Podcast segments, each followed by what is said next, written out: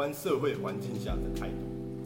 我们都在做，在这个业界做设计，所以什么东西是台湾的啊？是，不是风格啊，而是所谓的我们的台湾的风，或者是你用那个“风”字的“风”也可以。所以哪一个都不管，一个一个风是风向，一个风是疯子，啊，两个就是你纵使是疯子，也会变成带动风向的一个。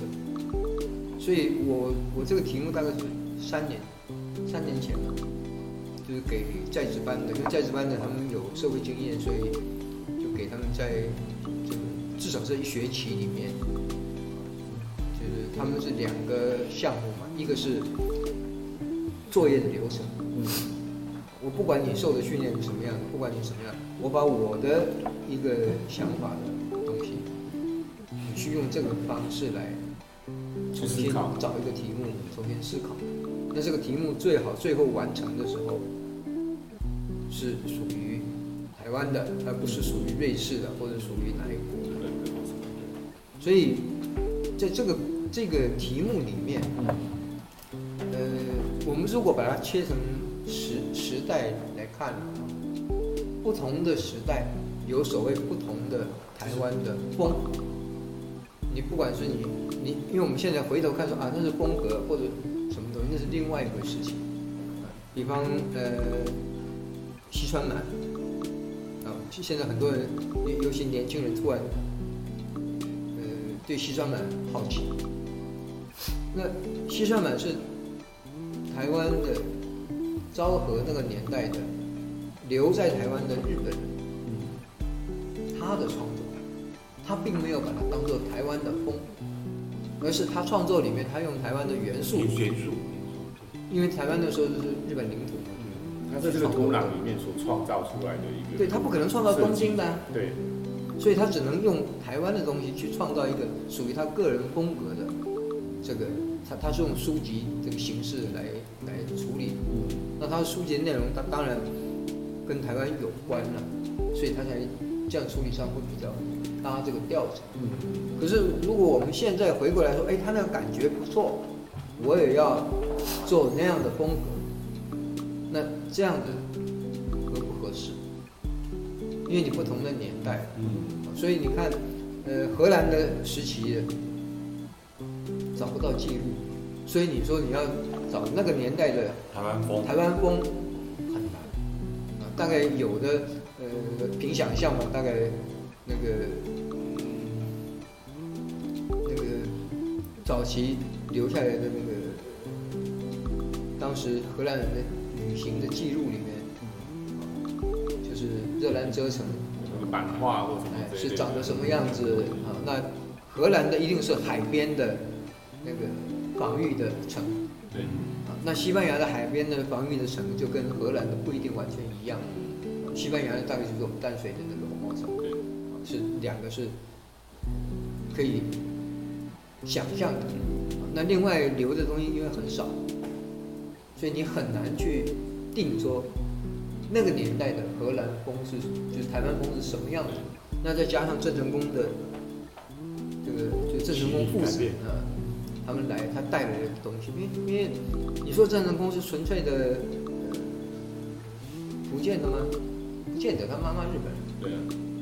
所以，呃，他的风格里面很可能就是我在想象的啊，他说不定腰上插的是武士刀，而不是我们那种那种那个弯月的那个刀，对，不是不是武士刀。那他很可能背后插的是个荷兰的快枪，而不是。那个我我们想象的这个这个东西，那他会讲荷兰文。你看那个时候是那个年代的海盗嘛，对，他爸爸是海盗。对，我们当然海盗之子。我们我们现在是把它，反正你正面反面都可以去讲嘛哈。你当做海盗看，呃，如果回到那个年代，他是贸易商啊。嗯，对，他军事的防卫。他挟持的这个明代的末代的这个皇帝的亲戚。好像。那个不是皇帝啊，那皇帝已经。跳山了，就跳跳水了，死掉了。这是他的表弟也是什么玩意？反正反正反正姓那个姓的就姓朱就抓一路他过来，他就是要那个 credit，要这个 credit 做什么？他至少他跟荷兰的贸易他可以谈啊。我是政府的代表啊。是。所以那个年代的我们基本上已经看不到了。那再下来看日志的这个年代，日治的从明治、大正、昭和三个时代，三个时代都不一样。所以从这个时间的轴，我们来看属于台湾的东西，不管他是台湾人创作的，还是说停留在台湾的人，他用台湾的这个题材去创作的，都是属于那个年代表达，全是一个样貌。对对，对，表达就是那个是这样的效果。那因此我们从这样来看的时候，每一个人就是表达的那个人或者创作的那个人。跟他出生呃，他的生活的环境的背景有明显的差异。那这个差异，嗯，会会受，就是他的影响啊，会到最后他的创作的结果会有影响。那这个创作的结果，因为我们现在回头看的时候，他可能已经不是属于他个人的了，他变成那个年代的一个公共财。比方说，我们现在一提到某一个年代的作品。那举个例子，那这个例子不管是怎么样，它至少是那个年代留下来的东西。你举他做例子的时候，你有没有想到这个人是他的创作背景是什么？所以我们现在看很多人在写历史的时候，他会选不同的，就他把他像写论文一样，他把结果先选出来，然后从这个结果去选他要的材料。去把它堆积起来，去推敲那个过程，话语权在那个人身上。嗯，对呀、啊。结果，所以你这样子，这样子会造成，就这样子会变成一个，呃，confuse，不同的论述会会会冲突。